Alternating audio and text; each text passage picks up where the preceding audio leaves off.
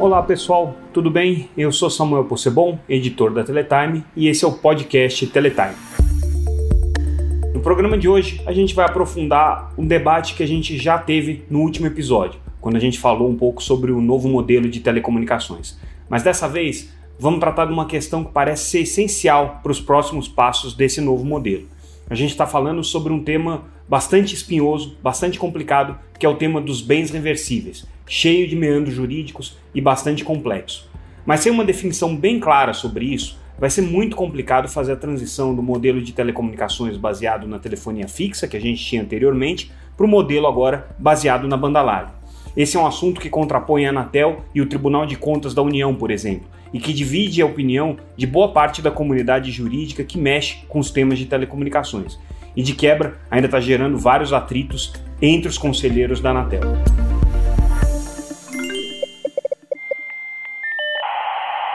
Para tentar desanuviar um pouco o cenário, entender esse cenário, vamos ouvir alguns especialistas no tema. É, vamos ter uma conversa com o ex-ministro das Comunicações e também ex-presidente da Anatel, Juarez Quadros, que participou ativamente do processo de privatização da Telebrás. Vamos falar com a advogada Flávia Lefebvre, que é responsável por levantar a maior parte dos questionamentos que hoje estão desafiando o entendimento da agência nessa questão dos bens reversíveis. E vamos falar também com o presidente da Anatel, que vai trazer a sua visão sobre o tema. Mas antes da gente entrar nos meandros dessa encrenca, eu acho que vale dar uma recapitulada nos acontecimentos das últimas semanas, que foram bastante agitadas aí desde o nosso último episódio. Eu acho que o fato mais importante é que no último dia 3 de outubro, o presidente Jair Bolsonaro finalmente sancionou um novo modelo é, por meio da Lei 13.879 de 2019. É a lei que resultou aí da aprovação do PLC 79, que a gente tratou no último episódio, é, e que aconteceu é, em setembro. Bom, Desde a sanção presidencial, a bola da implementação desse novo modelo já está com a Anatel é, e como a gente disse aqui, esse trabalho de regulamentação vai levar um bom tempo aí, pelo menos 12, talvez até 18 meses, para que todas as inovações trazidas por essa nova legislação possam ser colocadas em prática. Para quem não acompanhou as principais mudanças do novo modelo de telecomunicações trazidas pela lei agora 13.879, vale a gente relembrar quais são os principais pontos. Bom, primeiro deles, e talvez o mais marcante, o mais importante, é a possibilidade da mudança de concessões de telefonia fixa no chamado Serviço Telefônica, Telefonia Fixa Comutado, ou STFC, para o regime de autorizações. As concessões têm uma carga regulatória muito maior, enquanto as autorizações são prestadas num regime de muito maior liberdade. Por isso mesmo, é, existe uma vantagem quando você presta o serviço por autorizações. O outro ponto importante da nova legislação é a possibilidade de renovação das autorizações de uso de espectro, sem que exista um limite de quantas vezes essa renovação pode acontecer. Hoje, só duas vezes, e no novo modelo, esse limite não existe mais, quer dizer, eh, as autorizações podem ser renovadas indefinidamente. Além disso, o modelo ainda cria a possibilidade no mercado secundário de espectro, ou seja, uma empresa vendendo espectro para outra, vendendo frequências para outra.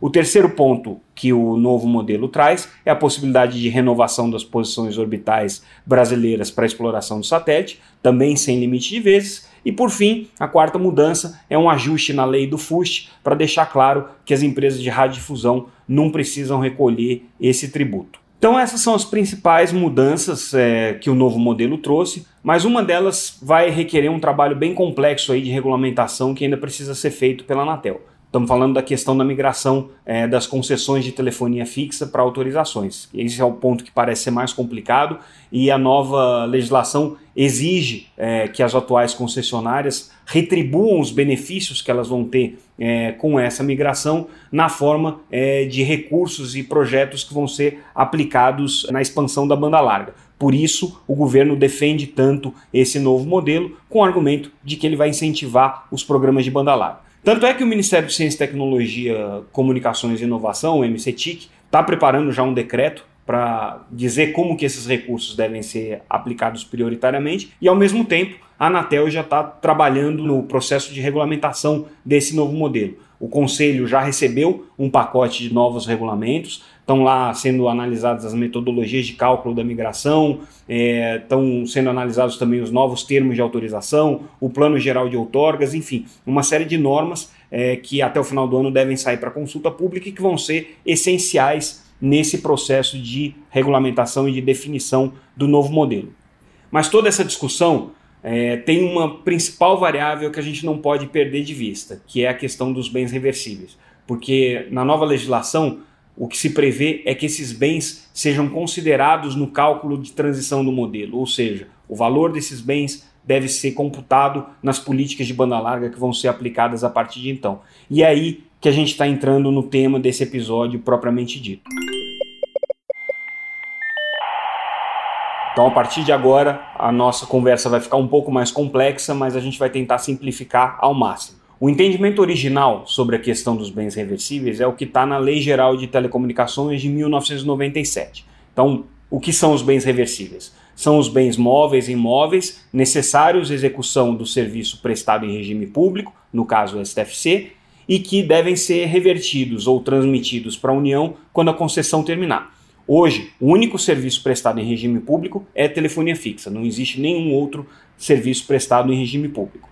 Já quando a gente lê o Regulamento de Bens Reversíveis de 2006, o entendimento começa a ficar ainda mais complexo. O regulamento foi editado pela Anatel é, e definiu os bens reversíveis como todos os equipamentos, infraestrutura e qualquer bem integrante do patrimônio da prestadora, sejam eles bens móveis ou imóveis, inclusive cabos de rede metálica, fios, dutos, placas móveis, equipamentos eletrônicos, armários, caixas, que sejam considerados indispensáveis à continuidade e atualidade da prestação do serviço em regime público.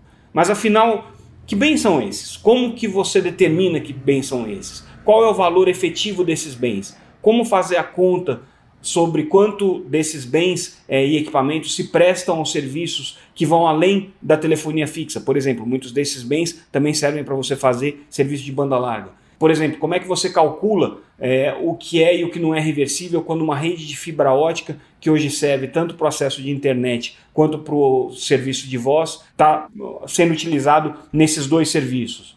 E os dutos que as operadoras têm, ou seja, aqueles canos que levam a infraestrutura até a casa e até os prédios, é, quando eles se prestam serviços corporativos, eles são reversíveis também ou não são? e os imóveis que um dia, um dia foram utilizados para o serviço de telefonia fixa e que hoje são utilizados para serviços meramente administrativos, são bens reversíveis ou não são? Afinal de contas, a quem que pertencem esses bens? Né? As empresas que participaram da privatização do sistema Telebrás ou a União? Uh, e se a União decidir não fazer o serviço de telefonia fixa a partir de 2005, 2025, quando acaba a concessão, o que, que se faz com esses bens? Pois bem, essas perguntas já seriam bastante complicadas de serem respondidas numa situação normal de debate entre juristas e especialistas. Mas elas ficam ainda mais complexas depois que o Tribunal de Contas da União, num julgamento que ocorreu exatamente no mesmo dia em que o novo modelo foi aprovado no Senado, cravou o seu entendimento sobre o tema. E o que, que foi que o Tribunal de Contas disse? Para o TCU, no Acórdão 2142, do dia 11 de outubro de 2019, abre aspas, o controle e a gestão do gigantesco patrimônio público federal, atualmente estimado em mais de 121 bilhões de reais, foi transferido às concessionárias a partir do ano de 1998 e por elas foi livremente utilizado na prestação do serviço de telefonia fixa Fecha aspas. Ou seja, esses bens voltam à União a partir de 2025, no entendimento do TCU. Ou, na pior das hipóteses, o valor correspondente aos bens, mesmo aqueles que tenham sido vendidos ao longo dos anos, precisa voltar para a União na forma do cálculo do novo modelo. Essencialmente, o TCU está enxergando os bens como um patrimônio público e busca dar a esses bens uma valoração a partir de princípios patrimoniais. É uma visão bastante diferente daquela que a Anatel vinha trabalhando até então, que considerava esses bens essencialmente privados, ou seja, propriedade das concessionárias, e que seriam valorados pela sua funcionalidade caso a União resolvesse prestar o serviço de telefonia fixa comutado. Para complicar ainda mais, o TCU ainda mandou a Anatel fazer um levantamento de todo esse patrimônio, o que significa que a agência vai ter que correr atrás de cartórios, prefeituras em todo o Brasil para saber o que existe, o que não existe, quanto vale, o que foi vendido, o que não foi vendido, antes de poder calcular os valores que vão ser computados nesse novo modelo. Deu para ter uma ideia da complicação que a Anatel se meteu agora, né? Segundo o Tribunal de Contas, desde a privatização em 1998, já deveria ter havido um controle patrimonial detalhado desses bens reversíveis, com acompanhamento de uma lista de bens reversíveis, algo que a Anatel só começou a fazer e cobrar das empresas a partir de 2006. Ainda assim, é, nunca houve nenhum caso de uma lista de bens reversíveis que a agência tenha aprovado, a não ser um caso muito pontual ali do Grupo Algar. Para resumir o cenário é, provocado pela leitura do TCU, é como se a gente comparasse, um, criasse uma metáfora, como, se na época da privatização tivesse sido dado às empresas privadas o direito de transportar laranjas. Tá? E com isso fosse necessário um caminhão que seria devolvido para a União em 2025, com o fim da concessão, caso a União resolvesse transportar laranjas. Com o tempo, esse caminhão foi trocado pelas concessionárias. Ficou maior, ganhou novas tecnologias e passou também a transportar, sei lá, maçãs e bananas.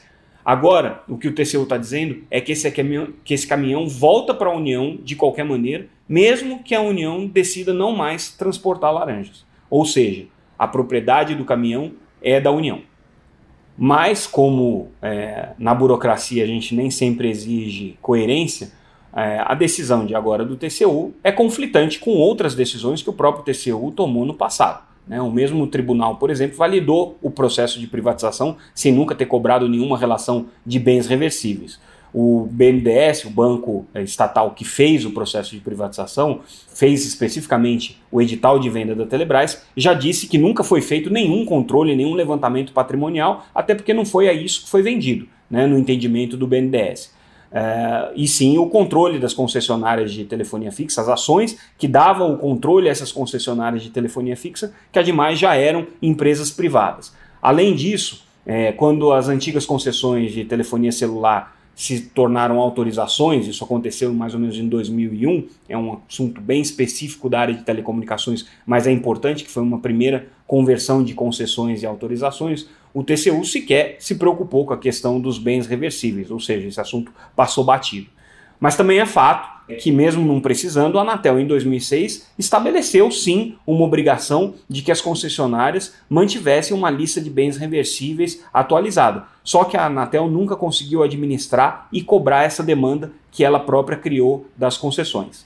Bom, agora a gente está diante de um cenário de múltiplas interpretações e que a Anatel vai ter que se posicionar necessariamente antes de fazer é, todas as contas que ela precisa fazer sobre a transição do modelo é, atual para o novo modelo de telecomunicações. Ou seja, com certeza nos próximos meses muita discussão vai rolar sobre esse tema. A nova legislação de telecomunicações sancionada em outubro talvez dê um pouco de alívio aí para a interpretação que a Anatel vai utilizar. Ela traz uma definição sobre a questão dos bens reversíveis que pode ser a brecha aí para a agência interpretar é, o problema de um modo um pouco mais flexível. A Lei 13.879, que é a lei do novo modelo, diz o seguinte, abre aspas, serão considerados bens reversíveis se houver os ativos essenciais e efetivamente empregados na prestação do serviço concedido, ou seja, do STFC. Os bens reversíveis utilizados para a prestação de outros serviços de telecomunicações explorados em regime privado serão valorados na proporção de seu uso para o serviço concedido. Fecha aspas. É isso que diz a lei questão da valoração dos bens é tão crítica que, a depender de como a conta foi feita, tem até a possibilidade de que as atuais empresas concessionárias, como a Oi, a Telefônica e a Algar, por exemplo, optem por manter o status atual, mantenham-se como concessionárias e não migrem para as autorizações. E com isso, as políticas de banda larga que estão previstas no novo modelo e que são tão comemoradas pelo, gover pelo, pelo governo não vão acontecer. Ou, na pior das hipóteses, considerando que as próprias concessionárias já dizem que a concessão de STFC hoje é insustentável, ou seja, que elas estão perdendo dinheiro, existe até a possibilidade de que elas devolvam essa outorga do governo. Então o governo vai ter que assumir a responsabilidade pela prestação do serviço de telefonia fixa, que ninguém mais quer, e aí vai ter uma briga na justiça para entender a quem pertence esses bens reversíveis e qual é o valor deles, uma disputa que certamente vai levar anos. A manifestação do TCU sobre bens reversíveis foi, no mínimo, incendiária dentro do próprio conselho da agência, com direito a um protesto público do conselheiro da Anatel, Aníbal Diniz. Não posso me calar diante de uma decisão que coloca em xeque nossas atribuições constitucionais. Nosso setor resta caracterizado pela inovação, pela disrupção, pela transformação permanente e é muito difícil que o entendimento da lei exposto no Acórdão 2124 de 2019 do Tribunal de Contas da União prospere. Ademais, a Lei Geral de Telecomunicações determina expressamente a quem cabe a interpretação da legislação de telecomunicações em seu artigo 19. E assim está determinado. Ao se esmiuçar as linhas do acordo mencionado, nos deparamos com uma fundamentação que viola a autonomia da, e independência dessa agência, colocando em risco a soberania de nossas decisões, que são tomadas mediante fundamentação legal incontestável. Considero que a área técnica da Anatel, juntamente com a Procuradoria Federal Especializada, aqui representada pelo Dr. Paulo Firmeza, tem que encontrar formas e remédios jurídicos para se contrapor aos termos do mencionado acordo em total observância aos ditames legais aplicáveis, inclusive quando a delimitação de competência desta agência e daquele tribunal. Há que se observar as competências estabelecidas na Constituição Federal para ambos os entes da administração pública. Ademais, há que se preservar o disposto no artigo 20 da Lei de Introdução às Normas do Direito Brasileiro, que diz que é, serão consideradas as consequências práticas da decisão. E neste caso, as consequências serão, serão desastrosas para o nosso setor. Senhores conselheiros, não há dúvida de que o acordo do TCU é inaplicável. As consequências da aplicação daquele acordo serão imprevisíveis, incalculáveis, imensuráveis. Logo, à luz do que diz a lei é, é, é, de introdução às normas do direito brasileiro, nós precisamos pensar nas consequências. Quais serão as consequências da aplicação daquele acordo. Me contraponho terminantemente aos termos desse acordo e sugiro que a área técnica da Anatel, que trabalhou ao longo desses 22 anos para construir essa história, não pode jogar no lixo a sua experiência técnica, a sua expertise construída e se dar por satisfeita com esse, com esse é, acordo. Essas palavras do conselheiro que a gente ouviu dão a dimensão do problema. E para ajudar a entender, a gente vai conversar então com a advogada Flávia Lefebvre, que foi, ainda em 2008, veja só, 10 anos, a primeira pessoa a provocar a Anatel a se posicionar sobre o entendimento mais claro nessa questão de bens reversíveis. Ela, inclusive, levou a, a questão à justiça por meio da proteste que ela representava na época, e pode-se dizer que boa parte do que hoje o TCU está argumentando e defendendo, a Flávia Lefebvre já havia colocado 10 anos atrás. Então vamos conversar com ela.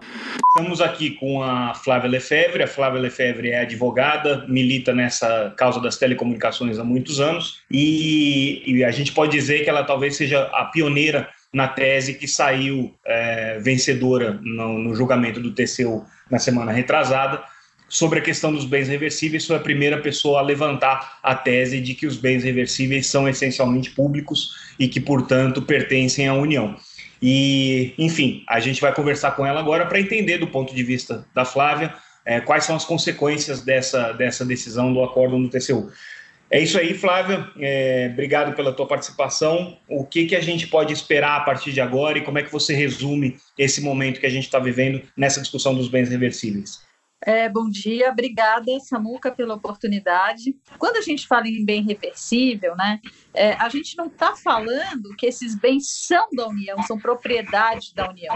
Muitas vezes você tem bens reversíveis que são de propriedade da empresa privada, mas porque eles são relevantes para a prestação do serviço público, né, eles são considerados bens públicos, o que não significa que eles sejam propriedade da União. Mas o que a Lei Geral de Telecomunicações fala é o seguinte: encerrado o contrato de concessão, seja lá por qual motivo, a posse desses bens para garantir que a União possa continuar a prestar o serviço passa de volta para a União e a, União recontrata é, como é que esses bens vão ser utilizados. Aí o pessoal fala o seguinte: bom, mas tem muitos bens, e é verdade, que deixaram de ser reversíveis, porque eles não são mais essenciais para a prestação do, do serviço, né? O serviço evoluiu tecnologicamente e não faz mais sentido você falar nesses bens como bens reversíveis.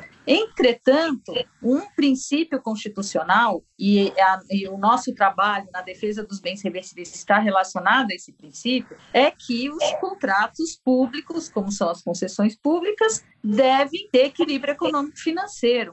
E o próprio regulamento de bens reversíveis, feito pela própria Anatel, tudo bem que provocado pelo TCU, depois de mais de é, seis anos de privatização, fala isso. Um bem, para ser alienado, ele, um bem reversível, né? então reversível, que deixe de ser reversível, ele, para ser alienado, ele precisa de uma anuência prévia da agência, e depois de alienado, o valor desse bem vai constar numa conta pública relacionada ao contrato de concessão, porque também o que, que a lei fala? encerrado o contrato de concessão, retomada a posse de alguns bens reversíveis para a União, os investimentos que forem feitos, que tiverem sido feitos pelas, pelas concessionárias, que não tiverem sido amortizados durante o período de vigência do contrato, devem ser indenizados pela União.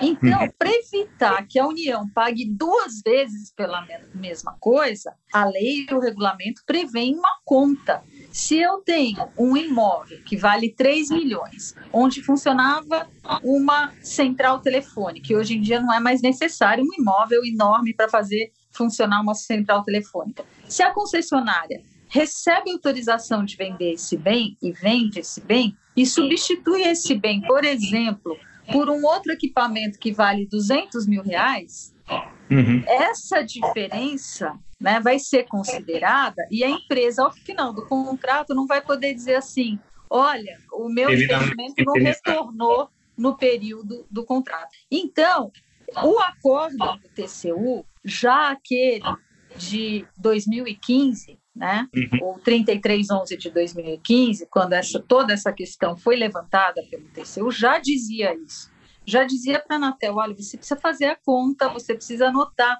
você precisa recuperar os imóveis que foram vendidos sem a sua autorização e regularizar essa situação, retomar os valores, enfim, atuar para garantir o equilíbrio econômico financeiro do contrato. Uhum. Aí, o que, que a Anatel fez? Contra aquele acórdão lá de 2015, ela apresentou um recurso em embargos de declaração, basicamente dizendo o seguinte: Olha, Teseu, eu queria que você esclarecesse, porque eu acho que eu, ente regulador, é que tenho atribuição legal para definir essas questões. E aí vem agora a decisão do TCU dizendo o seguinte: olha, ok, você tem até uma certa medida discricionariedade para decidir essas questões, porém, você não pode extrapolar o que está na lei, você não pode extrapolar o que está no regulamento que você própria escreveu e não pode extrapolar os princípios é, de garantia de equilíbrio econômico financeiro que estão na Constituição, etc. Então, é, o que a gente tem pleno reconhecimento de que há bens que, no decorrer de uma concessão com um período tão longo, deixaram de ser reversíveis, entretanto, a gente defende que o valor desses bens não poderia ser apropriado sem nenhum controle é, pelas empresas privadas. Essa basicamente é a nossa defesa. Você vislumbra a possibilidade de eventualmente as concessionárias terem que pagar alguma coisa para a União do ponto de vista patrimonial ou é, esse, esse pagamento e essa reversibilidade estariam condicionados à continuidade do serviço? Porque me parece que essa é a questão essencial, né? Assim, haverá ou não haverá o STFC a partir de 2025 no, no regime público? Né? Essa é a primeira, primeira dúvida. E havendo o STFC, a União tem ou não tem direito a esse patrimônio vinculado ao serviço ou não vinculado ao serviço? Qual que é a tua interpretação? Não tem como a gente afirmar quem vai pagar o quê. A impressão que a gente tem né, é que existe, né, em favor da concessão, por conta dos bens reversíveis, um valor extremamente relevante. E há saldos que não foram considerados. O próprio saldo da troca de metas de universalização que aconteceu lá em 2008, quando se retirou aqueles postos de serviço de telecomunicações e se colocaram as, as redes de backhaul, né? Ela é, é, ali existe um saldo que ainda não foi incorporado em favor da União. Quer dizer, você tem muita, muitos fatores no campo do, do, do acompanhamento econômico do, dos contratos que não foram considerados. Por isso também a nossa crítica ao PLC 79. Porque uhum. o PLC 79, o que, que ele fala? Ele fala que para fazer a transição das concessões para as autorizações, vai ser considerada a diferença entre o valor estimado de exploração do serviço é, para o futuro é, do serviço em regime de concessão e em regime de autorização. E tudo que ficou para o passado seria desconsiderado. E depois você tem um outro artigo que fala assim: e também devem ser considerados os bens reversíveis se houver Bom, a Anatel não considerou, não acompanhou e tem a tese de que é, se o serviço não vale mais, não é mais essencial para o se, o, se a infraestrutura, o bem, não é mais essencial, ele não, não é mais reversível e tchau. Então, tem um, um prejuízo aí, no, na nossa avaliação, né, muito grande em desfavor da União. Não que a gente defenda que esses bens são da União, entendeu? A gente defende que a gente precisaria ter uma reformulação na modelagem de setores de telecomunicações, né? Regu na regulação especialmente, né? Então, a gente é, defende que haja uma regulação por camada. O que, que significa isso? Que não precisa mais que os serviços sejam contratados junto com a obrigação de implantação de infraestrutura. Você pode ter contrato específico para infraestrutura e contrato específico para serviço. Por quê? Vamos pegar justamente o exemplo do STFC, que é o único serviço prestado em regime público hoje. Ele, de fato, economicamente, considerando o interesse dos usuários, tudo, ele perde relevância. A relevância que ele teve lá em 1998, quando foram feitas as privatizações, foram feitos os contratos de concessão, né? Entretanto, a infraestrutura que dá suporte a esse serviço, ela não perdeu relevância. A rede, os dutos, as obras de engenharia civil, os acessos para a casa de cada um dos consumidores têm uma relevância econômica incrível. Você pega os dados da própria Anatel de junho de 2019 e você vê que o tráfego de dados né, de banda larga fixa no Brasil ainda passa 46% na rede do STFC.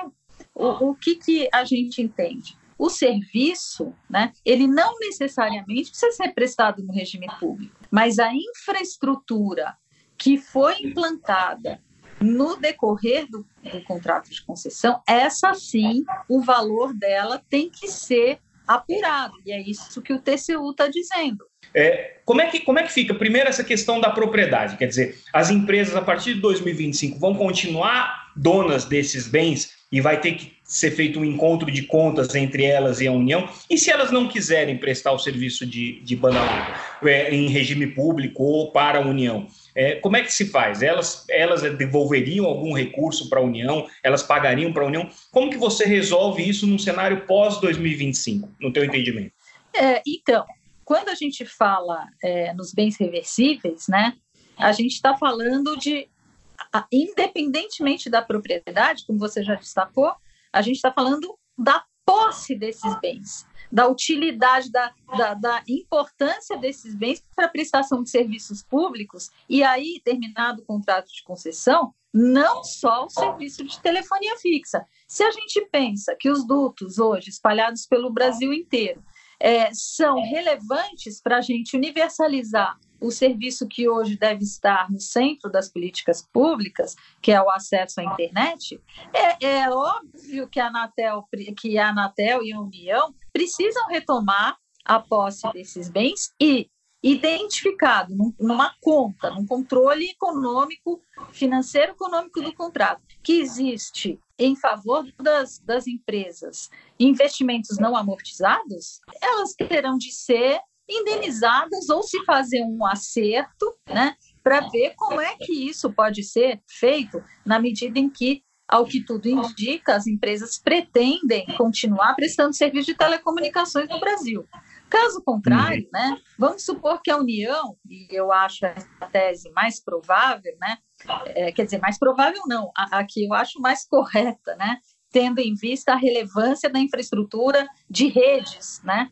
E aí uhum. queria separar bem aqui imóveis, né, das redes. O que, que se poderia fazer? Se, a, a, União poderia se manter, e é essa a nossa proposta, a União se manter na posse das redes públicas, manter a contratação dessas redes públicas no regime público. É, o serviço vai ser contratado em regime de autorização, em regime privado. Novos investimentos com base no FUST, por exemplo, que a gente apoia o anteprojeto que está em discussão, que veio da própria Anatel pelas mãos do, do conselheiro Aníbal, é, novas redes é, utilizadas, é, implantadas com a utilização do FUST, serem contratadas num, num outro regime, num regime hum. Em que se identifique qual é a relevância de se contratar, dependendo do tipo de financiamento, porque aquele anteprojeto prevê três tipos de financiamento, etc., mas que a União permanece na posse das redes públicas, é, pode criar uma empresa de operação de rede. Vamos, vamos pensar o caso da Oi, por exemplo. Por que, que não poderia acontecer uma cisão parcial da Oi e a Oi é, ser dividida em duas empresas, uma que operasse rede, afinal de contas ela tem é, rede de transporte de acesso em 98% do país, e é uma outra Oi que prestasse os outros serviços, né? e que essa rede continuasse contratada em regime público, né? Por que essa obsessão? Ah, por que o regime público? Porque quando as redes são contratadas em regime público, elas têm obrigação de estarem associadas, o uso dessas redes estar associado a políticas públicas de inclusão digital, a obrigações de compartilhamento do uso dessa rede, a, a, ao poder regulatório da agência de definir regras de preço, né? É, de se sujeitar às regras do PGMC, enfim, de que as redes cumpram um papel importante na democratização do acesso dos serviços de telecomunicações, né? E de comunicações e da internet, porque hoje, com o cenário de convergência, essas redes é, elas atendem não só ao STPC, mas muito mais e, e, e com, com, com o tempo, muito mais a outros tipos de serviços. Pretensões à parte, mas nós temos algumas propostas. Uma delas é essa: é a gente manter as redes públicas é, no regime público, no, sendo operada. Nisso daí, você já tira uma controvérsia em relação a bens reversíveis enorme. E não muda nada para as empresas, porque elas já operam essas redes em regime público. Então, para elas não muda absolutamente nada. No que, que vai pender mais a controvérsia em relação a valor? A imóveis. Nesse ponto, até está destacado no, no acórdão do TCU, a gente tem o seguinte: lá na ação civil pública da Proteste, é, eu juntei um arquivo com todas as caixas que estão no Arquivo Nacional, com todas, todas as matrículas de todos os imóveis. Então, é um trabalho, assim, é, é um trabalho chato de fazer, mas é um mas, trabalho fácil de fazer pelo aspecto de levantamento econômico. Você vai ter que pegar aquelas matrículas, você vai ter que saber o que aconteceu com aqueles imóveis, e aí é uma questão de você fazer conta, né? Então, é, o nosso posicionamento é esse. A gente quer é, valores e bens que foram obtidos no decorrer da concessão, que eles sejam revertidos também, não só em benefício das empresas, que óbvio que é, é, é um direito delas e a gente quer as empresas saudáveis para prestarem um bom serviço para a gente, mas também que revertam em benefício das, das políticas públicas de democratização das, das comunicações. Bom, essa foi a Flávia Lefebvre, que, como dissemos, foi quem levantou para valer o debate sobre bens reversíveis numa década atrás. Mas um outro personagem importante, com uma visão bastante diferente da Flávia, é o ex-ministro e ex-presidente da Anatel, Juarez Quadros. Ele esteve envolvido diretamente no processo de privatização em 1998 e participou de perto de vários debates sobre a formatação do primeiro modelo de telecomunicações e também é, desse novo modelo que está sendo colocado agora. Vamos conversar com o ex-ministro Juarez Quadros.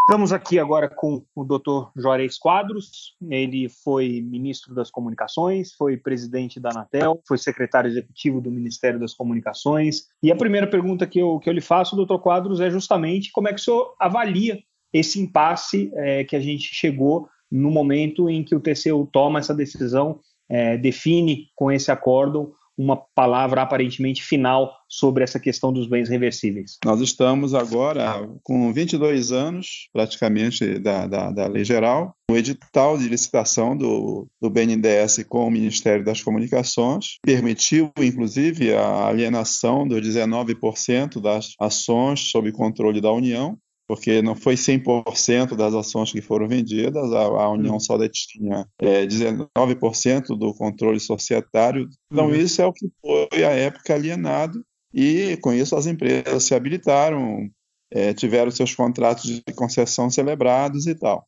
Então, hoje, na hora em que se questiona é, a questão dos bens reversíveis, é, eu pessoalmente sempre defendi a tese, a tese funcional. Na minha concepção, o importante era que houvesse uma definição legal, ou seja, uma definição bem é, precisa em uma lei para a questão do que é ou não o bem reversível, né? Quer dizer, você, tá aí vocês, a... senti, vocês sentiam que existia uma insegurança com relação ao conceito, ainda que pessoalmente o senhor tivesse uma visão de que os bens reversíveis é, deveriam ser tratados com essa abordagem funcionalista, né, ao contrário da visão do TCU, que é essa visão mais patrimonialista. Essa era a sua, a sua leitura. A toda e qualquer decisão, principalmente em decisão de negócios públicos, né, você tem que estar amplamente respaldado por é, o arcabouço legal. Então, Agora, o, o, senhor foi, foi, foi protagonista e participou ativamente do processo de privatização, discutindo com as consultorias, discutindo com o BNDES, é, discutindo com os possíveis interessados, enfim. Em algum momento naquele processo, existia uma discussão sobre se o que estava sendo vendido na privatização da Telebrás era se eh, desfazer desse patrimônio e passar isso para a iniciativa privada, e aí o que viesse no futuro seria função do serviço que fosse ser prestado, ou se estava transferindo como se fosse uma custódia do patrimônio público para uma concessionária como é, que se trata essa questão, se era um patrimônio público ou se era um patrimônio privado. Qual era a sua leitura com relação a isso? Bom, a concessão é um patrimônio público. Agora, os bens eu coloco numa condição secundária. Ou seja, o objeto principal é a concessão em si. O que possa ter é, afetado essa avaliação toda, essa conceituação, primeiro, alguma é, disposição não muito bem elaborada no contrato de concessão. O, é, é, um dos incisos, um dos artigos lá, inclusive, que fala da, da relação dos bens e, e, relaciona né, uma série, uhum. prédios, é, torres, uhum. É, uhum. dutos e tal, e equipamentos, e, e, é uma quantidade bem significativa de itens que são descritos é, no, num anexo, eu acho, do contrato de concessão. Aí depois, ainda a Anatel elabora um regulamento de bens reversíveis, que aí esse regulamento também ele agravou mais ainda é, é, a questão. Entendo eu de que naquele momento se estava tentando fazer um, uma transferência é, de uma concessão para a, o investidor privado, ou seja, para grupos econômicos interessados em explorar o serviço. em 2005, como a lei permitia, as empresas fizeram então a, a, a renovação permitida de uma só vez. Mas já em 2005 ocorreu uma discussão a respeito de bens reversíveis. Nos contratos, então, sucedidos do sistema Telebrás, e que encerram-se agora em 2025, eh, já tinha, então, havido é, um, uma discussão a respeito. Bom. E o, senhor, e o senhor acha que nessa, nessa ocasião faltou clareza para definir e ter uma, uma segurança sobre o que, que seria o bem reversível? Porque nesse momento também foi feito um novo regulamento de bem reversível com mais obrigações e, e, e, e talvez aí com, com uma, uma, uma, cara, né, uma, um DNA mais patrimonialista. Bom, o regulamento realmente ele fez uma carga bem acentuada com o conceito patrimonial. A, a, o tribunal, então, ele sempre vem é, usando o próprio regulamento e essa questão, então, perdura. Para mim, por mais que, como eu continuo dizendo, entenda pessoalmente de que deveria prevalecer a, a tese funcional, fica muito difícil é, você fugir da, da, dessa, dessa condição e ir para o funcional e deixar de usar o patrimonial como eu estou dizendo, essa discussão ela vem desde 2005, quando foi assegurado às concessionárias o direito da prorrogação única que cabia é, na lei. Okay? Daí uhum. é que vem os contratos de 2006 a 2025. E as empresas então, concordaram com essa, com essa renovação. Com essa renovação. Pois é. Então, os contratos agora terminariam em 2025, mas está aí o PLC é, já aprovado depois do, da Câmara, agora no Senado, mas isso aí, para mim, gera um impasse que precisa ser bem resolvido. Porque, é, do jeito que está estabelecido no, no, no, voto do relator e já aprovado por acordo no Tribunal de Contas, é, tanto a, a, a agência, o regulador, quanto os regulados e os próprios órgãos de controle vão ter muito trabalho para poder definir qual será realmente o tal valor econômico é, para poder fazer a adaptação dos contratos. O senhor, quando estava na, na Anatel, inclusive participou de uma audiência pública, no, no se não me engano, no Senado, é, em que foi questionado sobre como que a Anatel faria essas contas. O senhor disse, uma vez aprovada a lei e havendo clareza com relação ao conceito, é, a gente faz essa conta, estimou naquela ocasião que pudesse ser feito em sete, oito meses. Mas acho que o senhor imaginava que seria um conceito funcionalista. Prevalecendo essa leitura do Tribunal de Contas, o senhor acha que essa conta é mais complexa de ser feita? Ela ficou muito mais complexa, ela será, assim, muito mais complexa. Essa valorização dos bens vinculados à concessão ele deveria, é, inclusive, ser elaborado por duas grandes empresas com renome internacional, como foi feito também no momento da privatização, para poder chegar a esses valores, de modo a, que se evitassem equívocos, se evitasse é, erros, né? para se ter então a prova dos nove, vou chamar assim a, a conceituação. Na hora em que não, o que prevalece é o valor patrimonial. Ter que levantar tudo isso aí desde lá, não sei que época que está citada lá na, na decisão do tribunal. Desde é, 98, desde a assinatura do contrato. Isso aí é, é, é uma tarefa de uma verdadeira maratona, né? que a gente não sabe, é, ainda mais com falta de uma regra precisa, né? porque o que é que realmente vai prevalecer? A, a, a própria lei revista agora, ela definiu que a, a, o valor econômico é, seria a diferença entre o valor esperado a partir da exploração do serviço adaptado em autorização e o valor esperado em regime de concessão. Ou seja, você tem que fazer uma modelagem colocando a exploração do serviço dentro das duas condições, ou seja, como uma autorização e na outra análise como ainda a concessão, calcular a partir da adaptação ver qual é a diferença, assim está definida a lei. Mas quando a base para que isso tudo ocorra é não está precisa, qual é o conceito então que tem que considerar? É funcional ou é patrimonial? A, a, lei agora ela diz que a, a, o valor é considerando os bens reversíveis se houver, esse se houver entre vírgulas, ele já é antigo, né? Uhum os ativos essenciais e os efetivamente empregados na prestação do serviço concedido. Uhum. Ou seja, aqui o conceito é funcional. Mas aí o que vai prevalecer? A letra da lei revista ou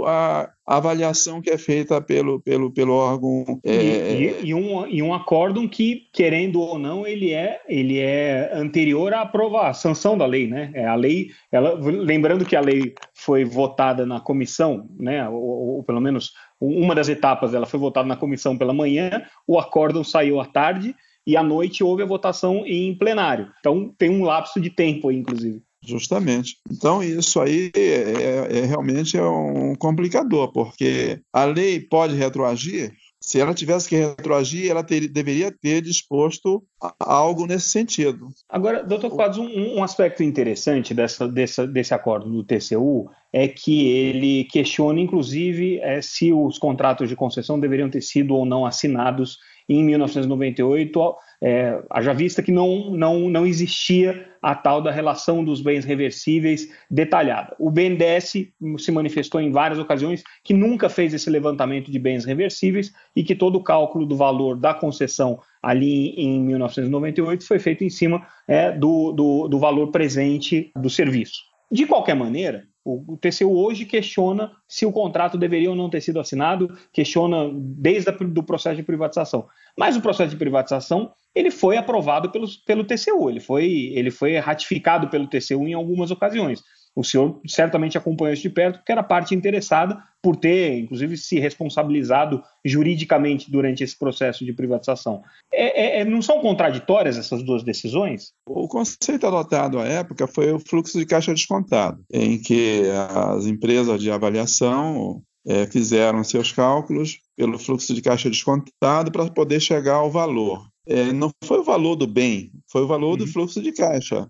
Ou seja, uhum. quanto é que o, aqueles bens iriam ter é, de caixa pelo período da concessão. E daí, o, no Ministério e mais o BNDES, que nós trabalhávamos em equipe conjunta, é, decidimos é, que o valor, então, é, encontrado era o valor então a, a ser considerado é, no momento então da, do, do, leilão. O que se pretendia ali era fazer com que o, o setor pudesse se expandir, de vez que os investimentos é, que eram feitos pelo sistema Telebrás não investia o que deveria investir e tampouco se endividava também para poder, com isso, carregar mais é, investimento no setor. Uhum. Então, a intenção era realmente, desde a emenda constitucional número 8, permitir que é, não houvesse esse monopólio, não é? ou seja, uhum. permitir a iniciativa privada para participar no, no, na uhum. exploração dos serviços. Vem o edital, vem os contratos. Então, a questão que hoje é, é, feita pelo órgão de controle, ela precisa de as defesas necessárias, as justificativas necessárias. Tem, tem que reencontrar esse, esse passado, né? Tem que olhar o que foi aprovado, o que foi feito e o que foi aceito, inclusive pelo próprio TCU no passado, né? Não, não é uma, é, eu, uma decisão de é agora que vai apagar tudo o que aconteceu até então. É, aquele relatório circunstanciado do, da, da privatização e o relatório que foi feito foi aprovado pelo Tribunal de Contas também, sem ressalvas. Não há, não há dúvida de que o processo de privatização, ou pelo menos o processo de elaboração dos contratos, assinatura dos contratos, todos os atos jurídicos que foram praticados, a modelagem econômica, tudo aquilo que foi feito naquela ocasião estava é, correto. Estava amplamente correto. Isso eu entendo que é, não, não, não teria como agora questionar. Né? Então, o problema foi justamente nesses momentos seguintes à privatização, em que é, foi ficando clara a necessidade de você fazer ou não o acompanhamento da questão dos bens reversíveis, que você estabeleceu as normas infralegais, os regulamentos, os, a revisão do contrato de concessão em 2005. A partir dali é que o conceito foi ficando um pouco mais difuso, um pouco mais é, impreciso e a Anatel acabou se enrolando dentro desse conceito e na, na, incerteza sobre a definição legal de como que deveria tratar essa questão dos bens reversíveis. Esse é o resumo da história, vamos dizer assim. Eu entendo que seja, porque não, não há outra maneira né, de, de tratar disso aí. Uhum. Então, essa evolução tecnológica, ela é presente o tempo inteiro. Muitos equipamentos sofriam e continuam sofrendo substituição em função da inovação. Cabos já sofreram inovação, ou se troca cobre por fibra, as centrais telefônicas ainda, as, as mecânicas, as eletromecânicas, as, as, eletrônicas, as digitais, e agora com, com, a nova geração de equipamentos, isso tudo é, é, dinâmico. Né? Muito equipamento daquele tempo foi substituído já a essa altura. Alguém tem que entender né, de que as coisas mudam e em telecom mudam rapidamente. O acervo de é, bens vinculados à concessão no setor de telecom, ele é muito diferente de outros setores. Uma barragem é, para uma usina hidrelétrica, ela vai ser aquela barragem até, sei lá, mais de 100 anos. Então, não dá para comparar a telecom com certos setores. Perfeito. Doutor Quadros, é isso. Essa, essa foi a nossa contribuição para tentar explicar essa confusão. Vamos continuar acompanhando esse contexto, esse cenário. Agradeço muito a sua memória, seu resgate histórico de alguns fatos.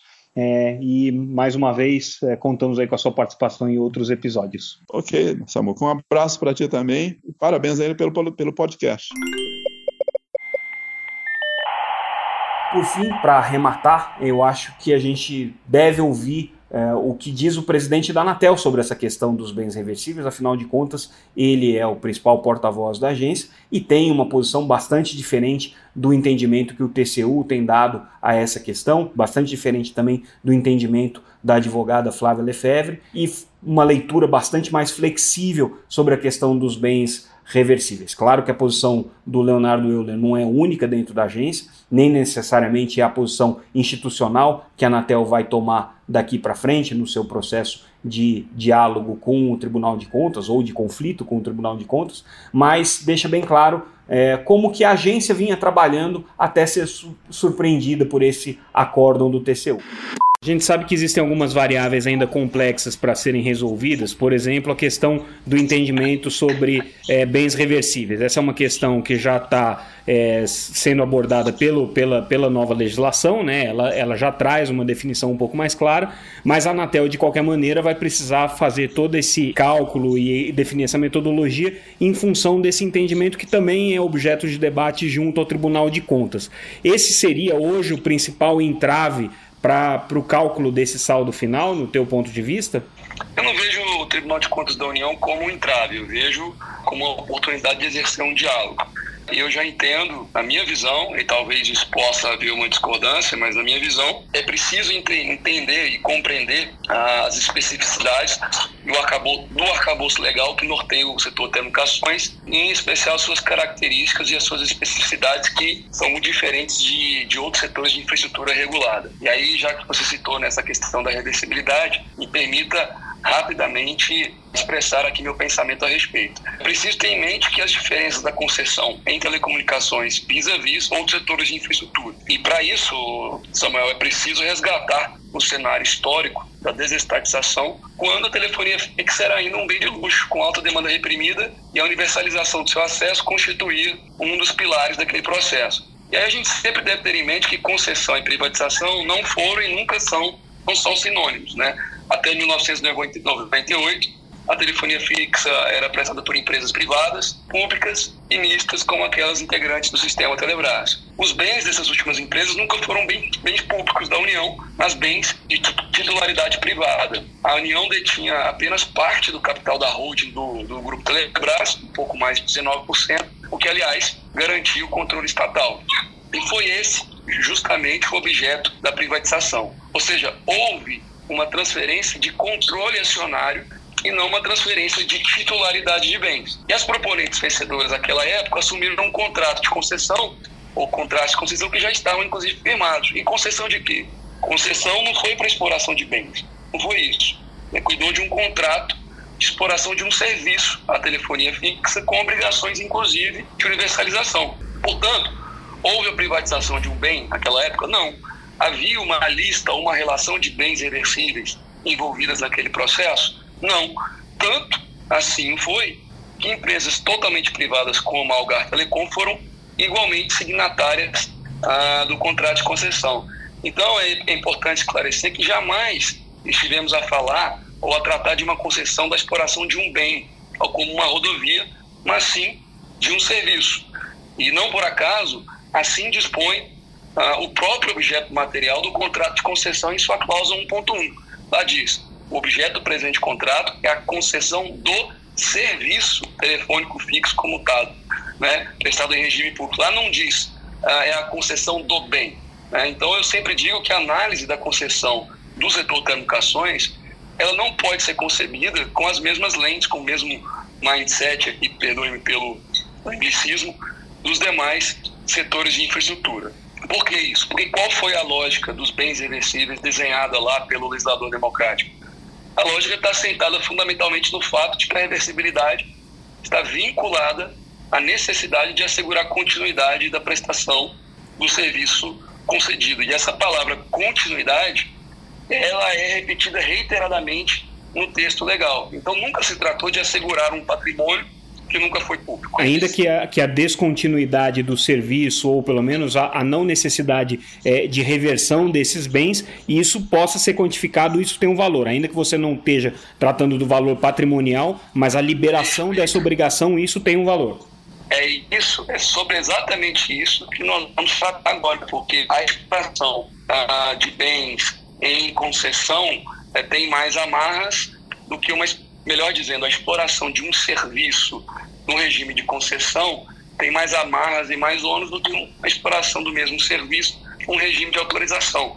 Então tem um delta entre essas duas coisas e é justamente esse delta que vai ser objeto de, de cálculo.